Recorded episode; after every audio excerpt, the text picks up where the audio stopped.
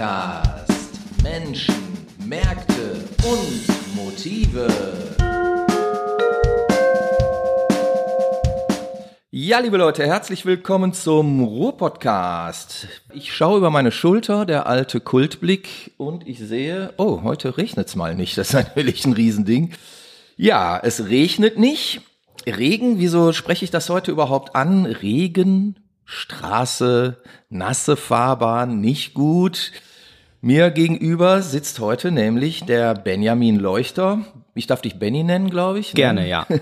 Schön, dass du da bist. Du bist Motorsportler Genau, ja. Schön, dass ich hier sein darf. oder, oder Rennfahrer. Was, was hörst du lieber?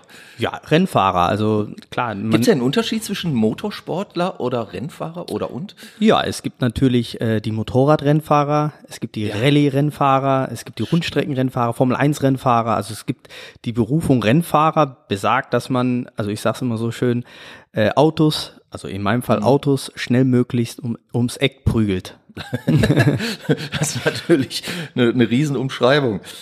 Es gibt ja unterschiedliche Begriffe äh, für das, was du tust. Also äh, Motorsportler und Rennfahrer haben wir jetzt schon unterschieden, aber es gibt ja auch Kartsportfahrer, es gibt Tourenwagensportfahrer, äh, es gibt Formelfahrer eins, zwei und drei. Warst du in allen diesen Feldern unterwegs? Ähm, ich habe relativ viel ausprobiert, ja. Ähm, ich bin mit dem Kartsport angefangen ähm, in, in meiner Jugend. Das, das sagt man so. Im Motorsport ist der Kartsport im Prinzip die Schule, ja, die Ausbildung. Das kennen wir ja von Michael Schumacher, ne? Genau. Also wenn, wenn über den irgendwas gebracht wird, werden immer diese Bilder gezeigt, wie er als kleiner Steppke schon auf dem, ja, wie nennt sich das Go-Kart, überhaupt? äh, im Kart, Go-Kart, ja, ne? im Go-Kart gesessen ist. Genau. Ja, du lernst damit eigentlich im Prinzip alles, was du im späteren Leben für den Rennsport benötigst. Ja, alles im Kleinformat. Und das am Ende des Tages ist das, wie gesagt, so ein Teil der, der Grundausbildung. Und danach muss man dann schauen, wohin man sich als Rennfahrer, wenn es dann zu einer Rennfahrerkarriere auch kommt. Oftmals klappt es leider nicht, weil natürlich das ein sehr, sehr kostenintensiver Sport ist ähm, und du zu Beginn der Karriere sehr viel auf finanzielle Mitgift angewiesen bist. Ähm, und da muss man schauen, wo sich am Ende des Tages ähm, die Reise für einen persönlich hinentwickelt und auf was man auch Lust hat als, als Fahrer selbst. Das heißt also, man braucht immer irgendwie einen, einen Sponsoring-Deal oder ein, ein Rennstall, der einen aufbaut, oder wie muss ich mir das vorstellen? Ja, es gibt da natürlich auch unterschiedliche ähm, Szenarien. Ja. Ähm, du hast natürlich leider in der heutigen Zeit, sage ich leider, äh, viele, ähm, ich sag mal, junge Piloten, die aus sehr, sehr gutem Elternhause kommen. Ähm, dieses reine Talent, also wenn man sagt, man kann super gut Kart oder Rennauto fahren, steht leider Gottes in der heutigen Zeit nicht immer unbedingt an erster Stelle. Ah, okay. Das war früher mal anders. Ähm, das hat sich so ein bisschen gewandelt, äh, weil natürlich, äh, ich sag mal, die großen Unternehmen das Thema Motorsport als Marketing-Tool-Instrument auch, äh, ja, äh, ich sag mal, ausnutzen oder benutzen. Ähm, und ja, wenn du halt eine finanzielle Mitgift hast, ähm, dann kaufst du dich halt überall ein. Äh, und es gibt aber immer noch, äh, auch heutzutage, Szenarien, wo Rennställe dich quasi als talentierten Piloten mitnehmen, ranziehen, ausbilden ähm, und du dann auch als junger Pilot eine Chance bekommst. Das ist allerdings in der heutigen Zeit deutlich weniger geworden wie noch vor 10, 15 Jahren. Okay, wie wird man denn überhaupt Rennfahrer? Also ich, ich habe mir wirklich äh, die, diese Frage schon häufiger gestellt. Klar, man fängt an aus Spaß irgendwie, fährt, fährt auf diesen Go-Karts äh, meinetwegen, dann geht der Weg irgendwie immer höher, aber ich dachte, so Rennfahrer, das ist ja ist nicht wirklich so ein Ausbildungsberuf oder äh, Learning by Doing oder wie, wie sieht das aus?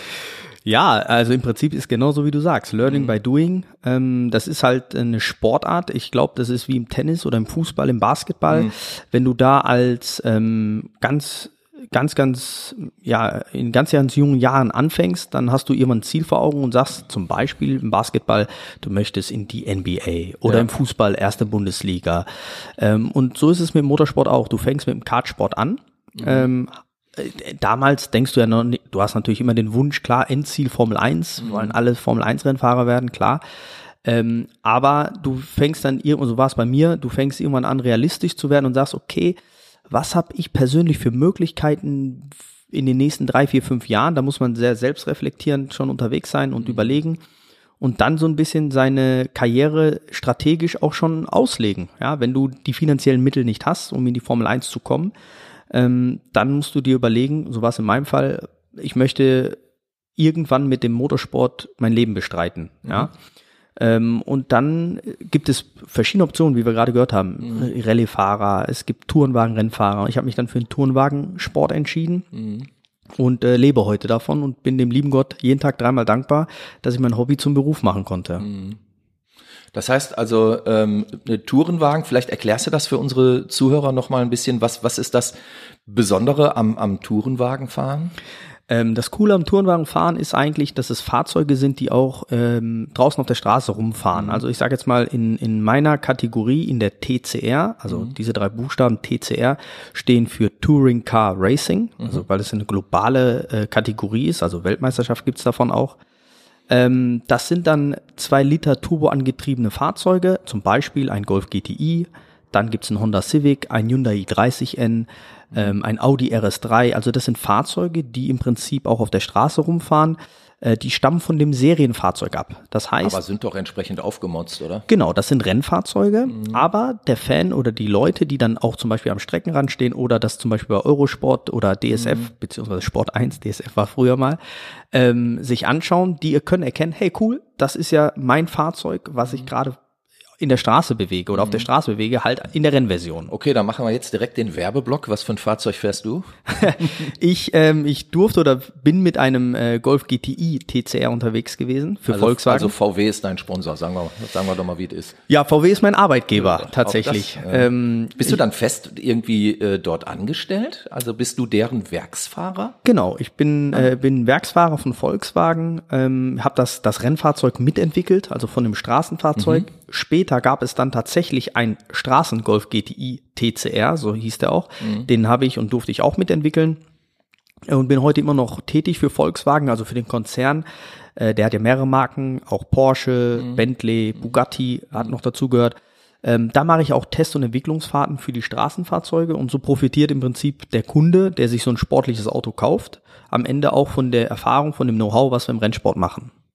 Okay, das heißt aber doch eigentlich, dass da so ein bisschen zwei Herzen in deiner Brust schlagen, oder? Also einmal der, der Rennsportler, der, ich sag mal, Europameisterschaften, Weltmeisterschaften, deutsche Meisterschaften fährt und die du ja auch alle gefahren bist und, und ja auch mit einigem Erfolg gefahren bist. Und auf der anderen Seite aber der, der Werksfahrer, der ähm, für VW oder im, im Rahmen ähm, von, von Fahrzeugentwicklungen in, in Wolfsburg als, als Angestellter tätig ist. Genau, also es gibt dann immer so Testblöcke. Mhm. Ähm, wir sind relativ viel am Nürburgring, also Volkswagen hat auch ja. ein, ein Testcenter am Nürburgring auf, mhm. auf der Nordschleife. Ähm, Im Prinzip ist jeder Hersteller egal äh, ob es jetzt ein koreanischer Hersteller ist, ein deutscher Hersteller, also die ganzen Automobilhersteller sind am Nürburgring vertreten mhm. und testen dort nicht nur unter anderem ihre sportlichen Modelle, sondern auch den handelsüblichen Turan zum Beispiel. Mhm. Der wird über die Nordschleife auch gefahren, weil das eine sehr, sehr anspruchsvolle Strecke ist. Ähm, das ist so mein Aufgabengebiet in dem Bereich Entwicklung. Also ich mache sehr viel Fahrwerksentwicklung, also die Fahrwerke, Dämpfer, Federeinheit, wie fährt so ein Auto, mittlerweile auch viel Regelsysteme, also ESP, es gibt ja verdammt mhm. viele Regelsysteme heutzutage äh, in so einem Fahrzeug, Assistenzsysteme, mhm. und die müssen miteinander kommunizieren. Und das ist eine Riesenaufgabe für mich als Testfahrer auch, ähm, wenn ich mit so einem Auto unterwegs bin, wenn ich gerade mit einem Prototypen, der gerade ganz neu ist, da ist ja noch nicht alles perfekt. Mhm. Wenn du dann fährst und sagst, okay, Leute, ich glaube, jetzt äh, arbeiten zwei Systeme gegeneinander. Also wenn das ESP zum Beispiel regelt, habe ich auch hier einen Eingriff vom XDS. Also mhm. das ist so eine elektronische Differentialsperre. Mhm. Das musst du als Fahrer spüren. Die Ingenieure können es natürlich auf dem Computer, auf den Daten alles sehen, aber je besser du das dem Ingenieur beschreibst, was das Auto in der Situation X macht, desto schneller ist dann so ein Fehler auch abgestellt und ähm, desto effizienter ist dann auch die Entwicklung. Mhm. Das heißt also, ich habe mir das ja immer so vorgestellt, ihr als Rennfahrer werdet zwar gesponsert, aber ihr oder im speziellen Fall du jetzt ähm, habt auch eine, eine ganz klassische Funktion im Sinne der Fahrzeugentwicklung, die dann auch wiederum dem Kunden, dem, dem äh, äh Käufer eines handelsüblichen Fahrzeugs entgegenkommt. Auf jeden Fall. Mhm. Ähm, klar, natürlich nutzt oder hat Volkswagen das Marketing-Tool Motorsport auch genutzt, um ihre Produkte zu vermarkten. Ja, zu platzieren. Das ist mal meine Hauptaufgabe gewesen, dort mhm. möglichst erfolgreich mit den Produkten unterwegs zu sein. Aber äh, VW war doch jetzt nie wirklich im, im Formelbereich aktiv, oder? Nee, gar nicht. Ähm, mhm. Also die haben eine ganz lange Zeit auch Formel 3 Motoren hergestellt, ja. sehr erfolgreich auch, war einer der erfolgreichsten Formel 3 Motoren weltweit. Für Audi? Äh, nee, als Volkswagen-Motor. Als, ah, okay. mhm. Volkswagen Spieß hieß das. Das Spieß war der Tuner. Mhm.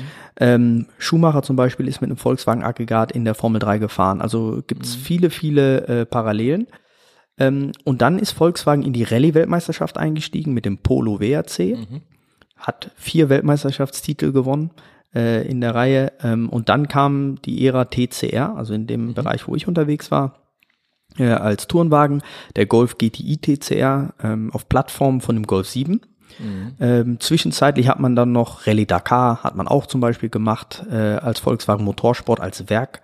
Ähm, man ist am 24-Stunden-Rennen am Nürburgring angetreten als Werk. Ähm, man hat ein Elektro-Rekordfahrzeug gebaut, den IDR, äh, wo man den Pikes Peak in Amerika mit hochgefahren ist in einer mhm. Rekordzeit. Ähm, also man hat ganz, ganz viel Motorsport bei Volkswagen gemacht. Ähm, das ist allerdings eingestellt worden, das Programm 2020. Mhm. Hat Volkswagen sich entschieden, aktiv aus dem Motorsportgeschäft Hat jetzt aber nichts mit Corona zu tun. Oder? Nein, nein, nein. Das war eine strategische Entscheidung von, ja, vom Konzern beziehungsweise von der Marke Volkswagen, weil man gesagt hat, man konzentriert sich jetzt auch im, im Serienfahrzeugbereich auf Elektromobilität und da passt das nicht zueinander. Mhm, also Motorsport und weil es zu dem Zeitpunkt noch keine Elektrorennserien gab, ähm, hat man dann entschieden, okay, weil es natürlich auch ein riesen Kostenapparat ist, auch für so einen, so einen großen Hersteller wie Volkswagen. Da hat man dann gesagt, okay, wir stellen das Motorsportprogramm ein und machen so ein bisschen Kundensport. Also die Fahrzeuge, die jetzt im Markt sind, die werden weiterhin betreut, mhm. ähm, aber man entwickelt keine eigenen Fahrzeuge, Rennfahrzeuge mehr, äh, sondern zieht sich da an der Stelle zurück. Okay. Hat das vielleicht auch etwas mit dem, ähm, ich sag jetzt mal, gestiegenen Umweltbewusstsein zu tun? Also ähm, letztlich muss man sich ja wirklich fragen, ne, wenn ich jetzt mal nicht als sportinteressierter Mensch spreche, könnte man ähm, ja äh, auf den Trichter kommen zu sagen, okay, da fahren Boliden im Kreis und weltweit x hundert oder tausend Mal und verbraten natürlich eine, eine irre Menge an Brennstoffen und sind auch jetzt so nicht wirklich, ich sag mal, nachhaltig gebaut.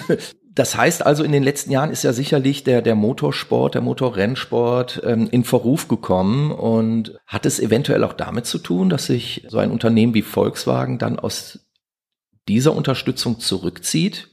Nee, das, das glaube ich nicht. Also ist natürlich berechtigt, äh, das, was du ansprichst, dass man sagt, okay, jetzt fahren die Autos hier im Kreis oder mhm. fahren bei einer Rallye von Punkt A nach Punkt B. Ähm, allerdings, glaube ich, muss man das auch ins Verhältnis setzen. Der Motorsport hat zum Beispiel auch für die gesamte Automobilindustrie in den letzten Jahrzehnten sehr, sehr viel Vorentwicklung, Testarbeit. Äh, das ist ja das, was geliefert, mal, ja. Äh, der Mensch äh, äh, von der Straße, Otto Normalverbraucher, wie man so schön sagt, nicht sieht. Genau. Dass er nicht weiß. Mhm. Also da, da hat der Motorsport auch eine ganz, ganz wichtige Aufgabe mhm. äh, eingenommen. Wir Rennfahrer haben Dinge getestet, die in vier, fünf Jahren später in jedem Serienauto zum Beispiel äh, verbaut waren. Mhm. Einfach nur als Beispiel. Aber äh, um nochmal auf das Thema zurückzukommen, äh, da bin ich relativ stark einer Meinung und zwar sage ich nach wie vor, dass der Motorsport ähm, nicht unbedingt umweltschädlich ist. Mhm. Ähm, wenn ich jetzt mal so Groß-Events zum Beispiel hernehme, Perukaville, mhm. äh, war man jetzt zuletzt beim, äh, bei den größeren Events, wenn ich mir überlege, da reisen hunderte, tausende von Menschen an mit ihren eigenen PKWs. Ähm, mhm wenn ich da jetzt die CO2-Bilanz nehme von den Fahrzeugen, die da extra hinreisen, teilweise hunderte von Kilometern quer durch Deutschland, um dann an diesen Ort zu kommen, mhm. dann glaube ich, dass diese, ich sage jetzt mal 30 Fahrzeuge, die dann an einem Punkt X, äh, so wie wir es ja machen, mhm. um die Meisterschaft fahren, glaube ich, fällt das in Summe nicht zu, ins, so sehr ins Gewicht. Ja. Trotzdem ist natürlich klar, auch der Motorsport ist definitiv im Wandel. Äh, wir betreiben zum Beispiel gerade ganz stark das Thema Entwicklung von einem Biofuel, mhm. äh, womit wir unterwegs sind. Äh, die Formel 1 arbeitet auch gerade daran, äh, dass man dann irgendwann mit E-Fuels fährt. Äh, Reifen werden nachhaltiger. All das sind ja Dinge, die auch getestet werden müssen. Man kann ja jetzt nicht sagen, okay, äh, ab dem Jahr 2026 zum Beispiel kommt eine neue Auflage für jedes Serienfahrzeug, wo so ein Straßenfahrzeug nur noch eine bestimmte Anzahl an, ähm, ich sag jetzt mal, Reifenabrieb haben darf. Mhm. Das heißt, so ein Reifen muss natürlich auch dahingehend entwickelt werden, auch für so ein Straßenfahrzeug. Und diese ganzen Vortestentwicklungen, die passieren im Motorsport. Ähm, weil wo kann man besser testen als auf der Rennstrecke? Ja? Da hast du einfach alle möglichen Bedingungen, die du, die du fahren kannst. Du testest unter Wettbewerbsbedingungen ja. und siehst in der Regel, ob was gut funktioniert oder aber eben nicht. Und mhm. deswegen glaube ich, hat der Motorsport nach wie vor eine ganz, ganz wichtige Aufgabe, ähm, was das Thema Automobil betrifft. Mhm. Jetzt hast du eben ähm, ein Thema angesprochen, Biofuel, E-Fuel. Das sind aber ja auch Verbrenner. Und ähm, sollte nicht der Verbrenner komplett raus aus dem Auto? bin ich zweigeteilter Meinung. Mhm, ähm, ja. Volkswagen geht sehr stark natürlich äh, in die Richtung E und ich glaube mhm. auch, wir kommen früher oder später nicht drum rum, ähm, eine elektrische, ich sage jetzt mal Mobilität zu haben, mhm. im globalen Sinne äh, betrachtet. Allerdings sind die oder ist die Infrastruktur gerade hier in Deutschland mhm. noch lange nicht da, so dass wir sagen das können. ist ja generell der große Kritikpunkt. Ne? Genau, das muss man ja ganz klar sehen. Also mhm. ich habe hier auf dem Handy so eine wunderschöne App, mhm. ähm, wo man äh, wo man sehen kann, wie viel Gramm CO2-Ausstoß zum jetzigen Zeitpunkt benötigt wird, um eine Kilowattstunde Strom herzustellen. Mhm. Kann ich dir mal öffnen? Mache ich jetzt mal parallel. Also zu dem jetzigen Zeitpunkt, wo wir hier sprechen, brauchst du in Deutschland, um eine Kilowattstunde Strom herzustellen, 221 Gramm CO2. Warum? Mhm. Sagt dir die App auch gerade. Wir, wir erzeugen momentan zum jetzigen mhm. Punkt sehr, sehr viel Energie über Solar, mhm. Kohle, Windenergie, aber eben auch Erdgas mhm. und am Ende des Tages mit Biomasse. Mhm. Ja, also das sind die, äh, das sind Klar, die, sind die, mhm. genau. Und wenn du jetzt sagst, um in Deutschland mit einem E-Fahrzeug zu fahren, wir nehmen jetzt mal so einen Volkswagen ID3, mhm. der hat 19,3 Kilowattstunden auf 100 Kilometern. Mhm. Also wir reden jetzt nicht davon, was das Auto ähm, an CO2-Ausstoß hat, um das Auto erstmal herzustellen, mhm. sondern wir sagen, das Auto ja, ist hergestellt, wir mhm. fahren mit dem Auto nur vom Punkt A nach Punkt B. Jetzt haben wir 19,3 Kilowattstunden und fahren jetzt 100 Kilometer, weil mhm. das ist jetzt mal der Wert, in dem wir da annehmen und rechnen jetzt gerade, was haben wir gesagt, 221, 221 Gramm, mh. genau, mal 221 Gramm CO2-Ausstoß. Mhm. Dann stoßt der ID3 mhm. 4265 Gramm CO2 aus auf 100 Kilometern. Mhm. So, das ist ja natürlich schon mal eine Menge hier in Deutschland. Mhm. Jetzt, jetzt gucke ich aber in ein anderes Land, die vielleicht auch einfach infrastrukturell besser aufgestellt sind als Deutschland zum jetzigen Zeitpunkt. Mhm. Jetzt gucken wir mal nach, gucken wir hin, Schweden. Mhm.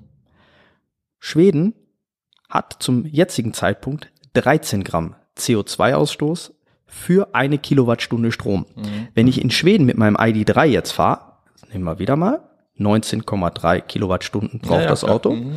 mal 13, dann habe ich 250 Gramm CO2-Ausstoß. Das ist natürlich schon mal ein ganz anderes Wort. Mhm. Wenn ich jetzt mit so einem, ähm, ich sage jetzt mal Biofuel oder E-Fuel, lang, long term, sagen wir mal E-Fuel, ist ja CO2-neutral. Das kannst du CO2-neutral herstellen, wenn du die entsprechende Strommenge auch hast, mhm. über Windenergie, Solarenergie oder, oder, oder. Dann ähm, fährt so ein Verbrenner mit E-Fuel komplett CO2-neutral.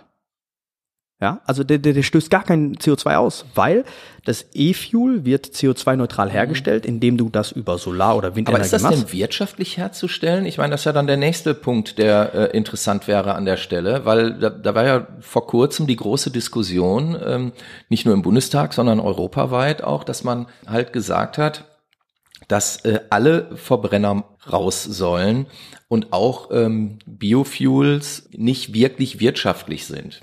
Oder ist das gar nicht zu Ende gedacht? Ich, ich meine, die Frage kann man ja auch mal stellen. Also es ist natürlich auch immer, man, man lebt ja auch in so einer Bubble. Mhm. Ähm, ich glaube, wir leben, also gerade auch wir jetzt im Motorsportbereich, wir leben natürlich in so einer Bubble. Äh, wenn, wenn du jetzt sagst, okay, wie transportierst du Emotionen am besten im Automobilsektor, mhm. dann ist natürlich auf der einen Seite das Thema Geräusch eine ganz, ganz große Geschichte. Weil wenn du als Fan jetzt auf der Tribüne sitzt und siehst ja. da Fahrzeuge vorbeifahren, die keinen Mucks von sich geben, mhm. nur du hörst die Reifen quietschen, mhm. ja, dann ist das, dann ist das ehrlicherweise Spaß, nur, ne? genau, ist mhm. das ehrlicherweise nur bedingt sexy. Mhm. Ähm, wenn wir es aber schaffen, äh, Motorsport zu betreiben mit Verbrennern, die CO2-neutral unterwegs sind, über das Thema E-Fuel oder Biofuel oder wie auch immer, mhm. äh, dann glaube ich, haben wir eine faire Chance, den Motorsport weiterhin als Tool zu nutzen, um Fahrzeuge zu entwickeln, die dann später auch in der Serie helfen können. Mhm. Äh, und ich glaube, das, das sollte meiner Meinung nach der, das, der, der, ja auf jeden Fall das Ziel sein, langfristig. Grundsätzlich, ich bin kein E-Fanatiker, bin aber auch kein E-Feind. Ich mhm. sage, die Fahrzeuge, man muss der, der Sache auf jeden Fall Zeit geben. Mhm. Das ist wie damals mit dem Diesel. Als Diesel angefangen hat, da war das nicht attraktiv, da war das nicht, nicht sexy, weil die Autos einfach keine Power hatten, mhm. äh, gestunken haben und am Ende des Tages natürlich wenig verbraucht haben, ja, aber die waren total emotionslos. Mhm. Und die letzte Ära von dem Diesel, die Autos haben Spaß gemacht, die haben Power gehabt, die haben äh, wenig verbraucht. Äh, das hat aber auch über Jahre gedauert, diese Entwicklung. Und wir in Deutschland haben natürlich eine Automobilindustrie, wir bauen die besten Verbrennermotoren weltweit. Mhm. Ähm, das ist, ich finde das ziemlich schade, dass man da so eine Strategie an den Tag legt und sagt, von heute auf morgen wollen wir alles nicht mehr. Also mhm. ich glaube, man muss der Sache Zeit geben und bis zu dem Punkt, wo wir ja ähm, definitiv elektrisch werden. Wie gesagt, das ist meiner Meinung nach auch der richtige Weg, langfristig. Gibt es aber was dazwischen. Und da müssen wir uns alle Gedanken machen ähm, über das, meiner Meinung nach, über das Thema E-Fuel beziehungsweise Biofuel. Wie kommen wir dahin? Wie wird das denn den Rennsport verändern? Wenn du jetzt sagst, okay, E-Fuel wird vielleicht so ein, so ein Zwischending sein zwischen dem klassischen Verbrenner und dem, dem E, also E-Fahrzeug, ja? E-Fahrzeug. Mhm wird dann vielleicht das, das E-Fuel, ich sag mal, äh, die nächsten zehn Jahre irgendwie auch weiter noch genutzt, um den Rennsport auch als Erlebnis attraktiv zu machen? Boah, das ist eine, ich, ich glaube, das ist eine extrem spannende Frage, ähm, die ich jetzt so ehrlicherweise ad hoc gar nicht beantworten mhm. kann. Ähm, ich glaube persönlich, ich glaube persönlich, dass wir deutlich länger mit Verbrennermotoren fahren im Rennsport, mhm. als wir denken. Das ist meine Meinung. Ich glaube nicht, dass der Rennsport ich von heute auf morgen sofort. Ich sogar, dass wir deutlich länger mit Verbrennern fahren, äh, nicht nur im Rennsport, als wir denken. Genau. Also. Und, und da ist definitiv, da muss man sich mhm. Gedanken machen. Jetzt, also der, der Zug da draußen, ich sage das mhm. immer so mhm. schön, der Zug ist nicht nur schon angefahren, der rollt schon. Ja klar. Mhm. So und ähm, wenn man da jetzt nicht irgendwie auf diesen rollenden Zug aufspringt, aufsteigt, wenn der Zug irgendwann Tempo 200 erreicht hat, da springt keiner mehr auf. Ja, und deswegen glaube ich, ähm, muss man sich ganz stark Gedanken machen, wie, wie kann man ähm, das Thema Fortbewegung CO2-neutral, weil das ist ja mhm. ein zentrales Thema, CO2-neutral betreiben. Mhm. Aber es ist ja noch gar nicht lange her, da haben äh, Mercedes, auch VW und äh, BMW, ich sag mal, diese, diese Ideen letztlich verlacht. Ne? Also man, man hat ja die, ja, ich sag mal, die Innovation von, von Tesla, man mag ja zu dem Herrn persönlich stehen, wie man will, aber letztlich hat er ja äh, die Zeichen der Zeit erkannt und etwas vorgelegt. Er wurde anfangs belächelt und jetzt äh, sind diese großen Zugpferde ja auch der, der äh, deutschen Industrie ins Hintertreffen geraten. Ne? Chinesische Hersteller bedienen hier den Markt den äh, in, in einer Stückzahl, in einer Summe und nicht nur den deutschen Markt, sondern den europäischen Markt und die, die großen Hersteller äh, laufen hinterher. Also äh, kann man vielleicht sagen, dass da vielleicht auch eine, eine gewisse Form der Arroganz dieser technischen Innovation ent, Gegenstand? Nee, das glaube ich nicht. Das glaube ich nicht. Also ich, also um Gottes Willen, ich glaube auch nach wie mhm. vor, dass, dass wir in Deutschland sehr, sehr tolle Autos bauen. Nicht, nicht nur sehr tolle, Klar. ich glaube, wir bauen die besten Autos weltweit, nach wie vor.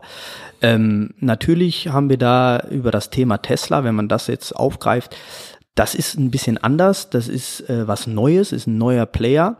Aber weißt du, ich finde das ich finde das gerade gut, weil ähm, ich sag mal, Konkurrenz belebt das Geschäft. Ja, ohne Frage. Und ähm, natürlich, natürlich ist das, äh, was das Thema, du sprichst gerade an, das geht mhm. natürlich auch gerade äh, zum aktuellen Zeitpunkt sehr stark durch die Medien. Mhm.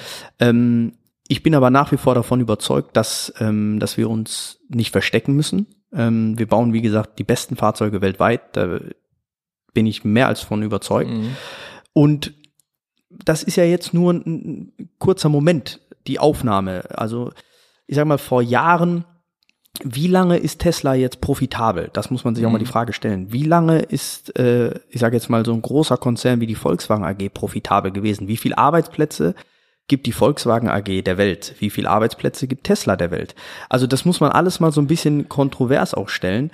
Ähm, Ohne Frage. Also das kann man sicherlich so in der Form auch nicht miteinander vergleichen. Du kannst nicht ein Unternehmen, was gerade zehn Jahre gibt, mit genau. einem Unternehmen vergleichen, was, was irgendwie eine, eine Historie hat. Und ähm, das, das, das ist alles klar. Trotzdem muss die Frage erlaubt sein, hat nicht die deutsche Autoindustrie, die ja die Leitindustrie in Deutschland für viele Jahrzehnte war und vielleicht auch immer Klar. noch ist, hat die da nicht einen Zug verpennt? Hat die nicht vielleicht, weil sie diese äh, enormen Gewinne gemacht hat und, und diesen enormen Ruf gehabt hat, auch ähm, die besten Autos der Welt zu bauen, hat sie da nicht vielleicht leichtfertig oder arrogant. Also ich meine, diese Argumente sind ja auch, mhm. oder diese Bezeichnungen sind ja, sind ja häufiger gefallen. Da denke ich mir jetzt nicht aus. Diesen, diesen neuen Trend eher belächelt als aktiv daran zu arbeiten. Nee, glaube ich nicht. Also wenn ich das jetzt aus unserer Sicht sehe, wir haben ja relativ früh auch als deutscher Hersteller schon das Thema Elektromobilität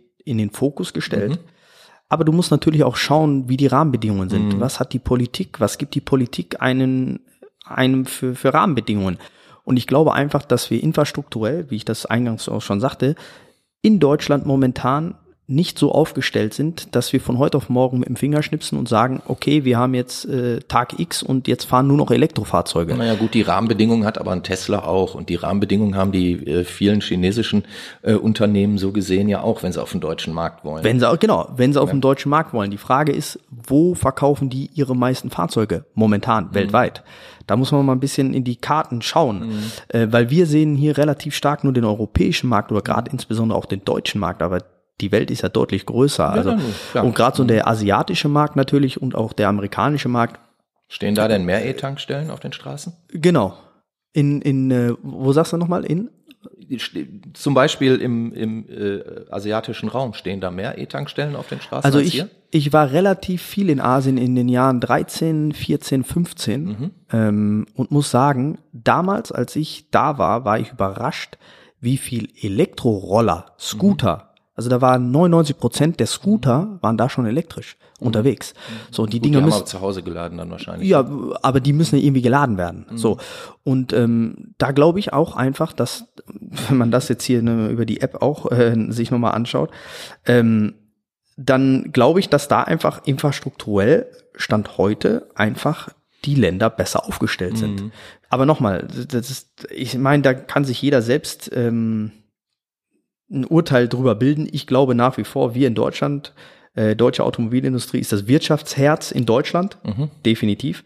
Und das sollten wir, da sollten wir Deutsche auch mehr zusammenstehen, finde ich. Das mhm. ähm, ist ganz, ganz wichtig, da auch als Nation äh, der Welt zu zeigen, wir stehen äh, zusammen, weil wir haben nicht nur Fahrzeuge, die wir bauen, auch ganz viele Zulieferer für mhm, Fahrzeuge. Absolut, ja klar. Ähm, die sind hier in dem Land äh, tätig und mhm. ähm, da muss man jetzt genau hinschauen, was man macht wohin sich das Gesamtthema Mobilität entwickelt. Ganz genau. Das steckt ja dahinter. Ja, jetzt sind wir ein bisschen abgedriftet. Motorsport war das Thema. Motorsport richtig, ne? war eigentlich das. Aber das, trotz alledem, das, das sind ja wichtige Aspekte und man hat ja eine persönliche Meinung. Ja klar. Und, und ganz klar, ähm, jeder Mensch äh, hat seine eigene Meinung. Aber ich glaube, es gibt da sehr, sehr viel Schnittmengen, gerade hier in Deutschland, was das mhm. Thema Mobilität angeht. Mhm. Okay, Rolle rückwärts. Wir kommen zum Motorsport. Ähm, wieso bist du nicht in der äh, Formel 1 gelandet? Äh, ganz kurz und knapp, äh, weil ich glaube, die finanziellen Mittel das einfach nicht zugelassen haben. Mhm. Ähm, ich bin in der Formel 3 unterwegs gewesen und ähm, ein Einladungsrennen tatsächlich nicht mal quasi eine volle Saison, sondern mhm. ich bin eingeladen worden und muss da aber einfach feststellen, dass das, das finanziell aber überhaupt nicht zu stemmen ist für uns. Mhm. Ähm, und habe da relativ früh schon reflektiert und gedacht, wenn du mit dem Rennsport äh, jemand Geld verdienen möchtest und davon leben willst, dann gibt's keinen anderen Weg als den Turnwagensport, ähm, weil das Feld deutlich breiter war mhm. ähm, in der Spitze als das Thema Formelsport. Formelsport, äh, Formel 1 gibt 22 Cockpits, die sind irgendwann vergeben. Mhm. Und wenn man jetzt sich die Formel 1 anguckt, dann sind diese 22 Cockpits nicht nur vergeben durch absolute Profi-Rennfahrer, sondern mhm. auch ja, viele oder einige Fahrer bringen halt eine ordentliche Summe Sponsorgeld mit, mhm. damit sie dann in der Formel 1 fahren. Die Jungs sind alle gut, gar keine Frage. Äh, die fahren alle auf Weltlevel, äh, aber es gibt schon Unterschiede und äh, die siehst du dann jetzt irgendwann gerade da in dem Bereich Formel 1, wo die Luft nach oben ganz, ganz dünn wird, siehst du, wer halt äh, sehr viel Talent hat und den Weg bis in die Formel 1 über sein Talent geschafft hat, mhm. plus plus Mittel, die er natürlich mitbringen musste, ganz klar. Mhm. Oder aber eben, wer sich einfach den Weg freigekauft hat bis in die Formel 1. Okay, das ist jetzt, ich sag mal, für, für den klassischen Sportschau-Seher vielleicht nicht so ja, durchschaubar. Ne? Also, dass da viel Geld im Spiel ist, mhm. ist einem klar. Trotz alledem kennen wir gerade in Deutschland durch Michael Schumacher natürlich so die, die Story vom kleinen Kratfahrer zum mehrfachen Weltmeister, zum Multimillionär, zum Superstar. Und äh, das ist, glaube ich, ja auch die Erfolgsgeschichte, die vielen, vielen Leuten und auch vielen Jungs, die jetzt ähm, auch mir, also auch mit Sicherheit. Ne? Also mit Schumacher Sicherheit. war der Grund äh, oder einer der Gründe, warum ich natürlich überhaupt das Thema Formel 1 oder Motorsport mhm. äh, so intensiv betrieben habe. Mhm. Ich saß damals mit meinem Vater vorm Fernseher sonntags und habe Formel 1 geschaut. Will ich auch. Ja, genau. Ja, das war, ähm, das war natürlich klar. Das war, äh, man sagt dazu so die Schumacher-Ära, Generation nach Schumacher. Mhm da waren natürlich unheimlich viele, äh, das hat ja, gab ja einen richtigen Motorsport-Boom ja, ja, hier in Deutschland. Ja, mhm. ähm, durch Sebastian Vettel ist es dann nochmal so ein bisschen angehypt worden, aber hat das nicht erreicht, das Level, was damals mit Michael Schumacher passiert ist.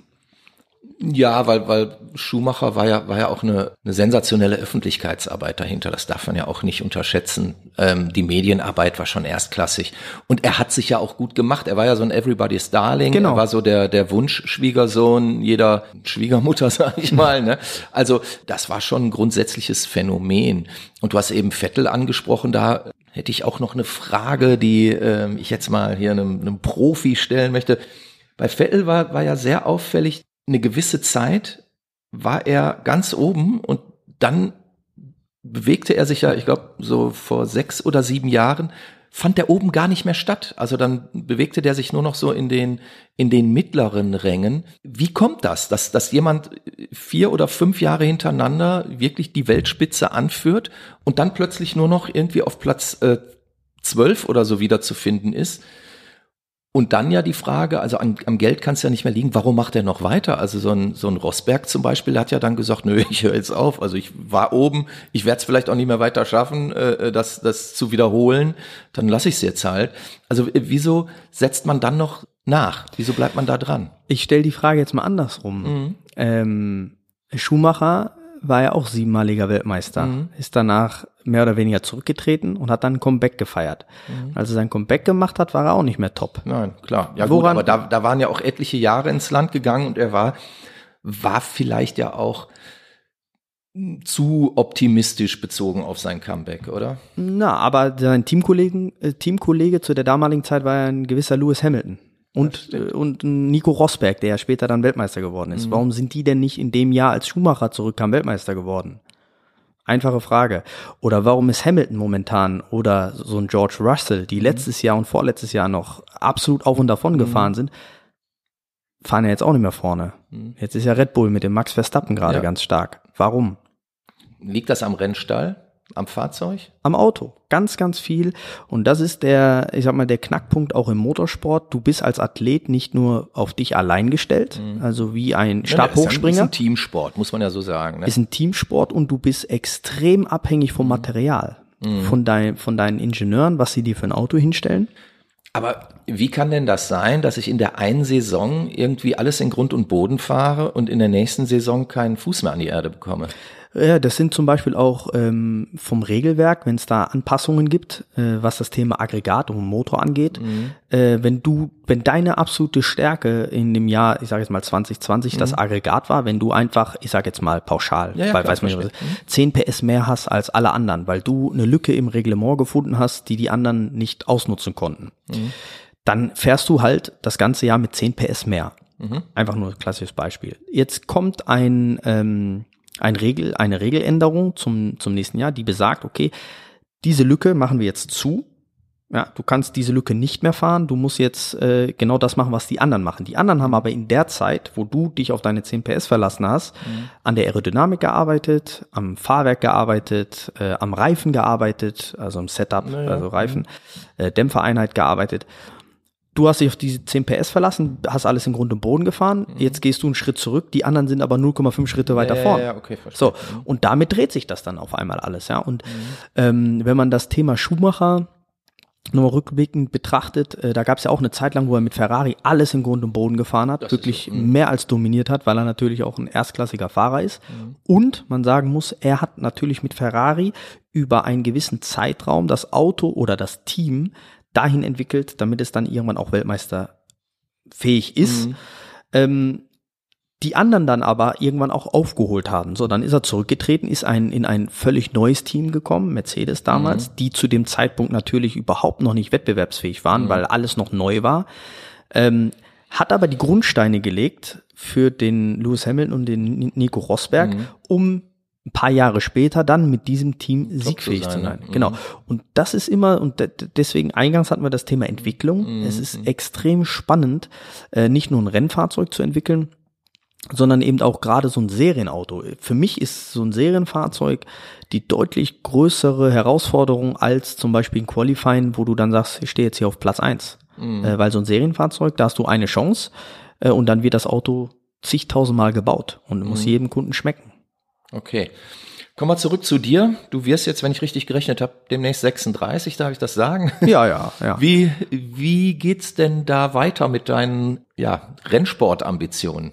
Wie lange macht man so einen Sport?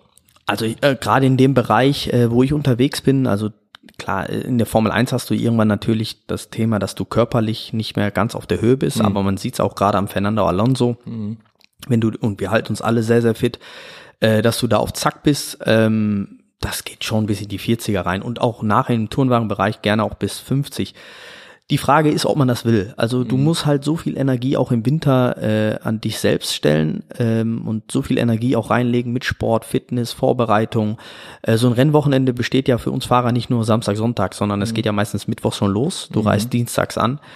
Ähm, dann ist es einfach so, dass du, das ist ein extremer Energieaufwand. Und die mhm. Frage ist, wie lange willst du das als Persönlichkeit machen? Wie lange macht's die Familie mit? Das ist die ähm, nächste Frage oder wäre die nächste Frage gewesen. Ist das überhaupt ein familientauglicher Sport. Ja, klar. Also mhm. du kannst natürlich Familie, äh, Kinder dann jemand alles mit zur Rennstrecke nehmen, wenn mhm. du das dann willst. Klar, wenn du sagst, mhm. okay, Vettel hat es zum Beispiel super gemacht, er hat es komplett aus der Öffentlichkeit äh, rausgehalten. Mhm. Ähm, das ist immer, ich sag mal, abhängig vom Typ. Mhm. Aber klar, das, für mich ist es nach, ist, es ist definitiv ein familientauglicher Sport oder ich sage jetzt mal Beruf. Ja, mhm. ähm, ich sage das auch immer so klassisch, man nimmt ja seine Frau und Kinder auch nicht mit ins Büro. Mhm. Das ist dann irgendwie Arbeit, klar. Ähm, aber man hat halt den Vorteil, dass man dann um 17 Uhr wieder zu Hause ist oder um 18 Uhr, je nachdem, mhm. wie lange man dann im Büro ist. Ja, klar.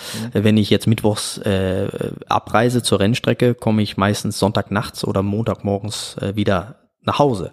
Und die Frage ist dann, wie lange verzichtet die Familie auf einen, wenn man dann mhm. Familie hat? Ja, die Frage wäre ja, wie oft ist das so im Jahr?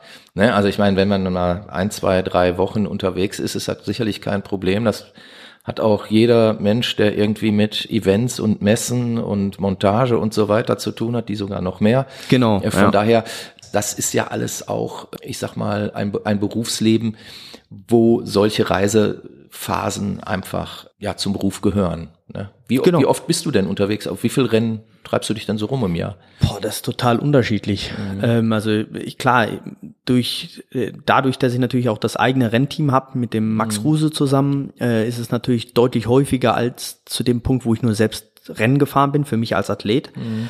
Ähm, Im Jahr vielleicht äh, in Summe 25 Wochenenden. Mhm. Ja, wenn man überlegt, ja, 52 Wochen, also mehr als die Hälfte im Jahr, mhm. äh, bin ich dann auf irgendwelchen Rennplätzen unterwegs. Mhm. Ähm, klar, da, das ist schon viel Zeit, die du da investierst. Ähm, aber ich liebe den Job. Ich mache das wirklich mit, mit, mit absoluter Leidenschaft und, und Herzblut und kann mir auch nicht vorstellen, jetzt äh, von heute auf morgen was anderes zu machen. Will ich auch gar nicht. Also ich liebe das und das äh, tue ich sehr, sehr gern. Ich finde, das ist ein ziemlich perfektes Schlusswort, oder? gerne, gerne. Ich liebe das, was ich tue und ich bleibe dabei. Großartig. Ja, also das ist äh, klar. Mhm. Ich, ich meine, ähm, wenn du als Jugendlicher, ich habe sehr, sehr viel verzichtet in meiner Jugend, weil ich mhm. natürlich einen äh, absoluten Traum hatte, eben das zu tun, was ich liebe, äh, mhm. damit mein Geld zu verdienen. Ähm, Und jetzt denke ich mir, jetzt hast du so viel äh, in deiner Jugend verzichtet. Jetzt willst du doch nicht nach dem paar Jahren, ich sage jetzt paar Jahren, ich mache das schon recht lange, aber mhm. jetzt willst du ja nicht nach dem paar Jahren aufhören und den Helm an den Nagel hängen und äh, ich sag mal die Seele baumeln lassen. Könnte man machen natürlich, mhm. klar. Man also ähm, aber da muss ich direkt einhaken und das wäre dann auch meine letzte Frage für heute. Welche Ziele hast du denn noch jetzt als als Rennsportler? Mm, ich würde gerne noch ein paar schöne 24-Stunden-Rennen Highlight-Geschichten machen. Also mhm. ich bin äh, die großen 24-Stunden-Rennen in Dubai am Nürburgring gefahren, habe sie auch gewonnen. Mhm. Ähm, es sind noch ein paar auf der Bucketlist. Ich würde okay. gerne in den USA noch mal ein bisschen Rennen fahren. Äh, da arbeite ich gerade dran. Äh, in Asien bin ich Rennen gefahren, also bin eigentlich auf dem ganzen Globus Rennen gefahren, außer in Amerika. Mhm. Das wäre jetzt noch mal ein Ziel und dann da noch mal bei dem einen oder anderen großen 24-Stunden-Rennen äh, zu starten. Super. Dann wünsche ich dir dafür alles Gute. Drück dir die Daumen, dass das klappt und vielleicht ja auch mit dem ersten Platz. Ich bedanke mich ganz herzlich bei dir. Danke dir, danke euch. Also schön, dass ich, wie gesagt, hier sein durfte. Ähm, unheimlich cool.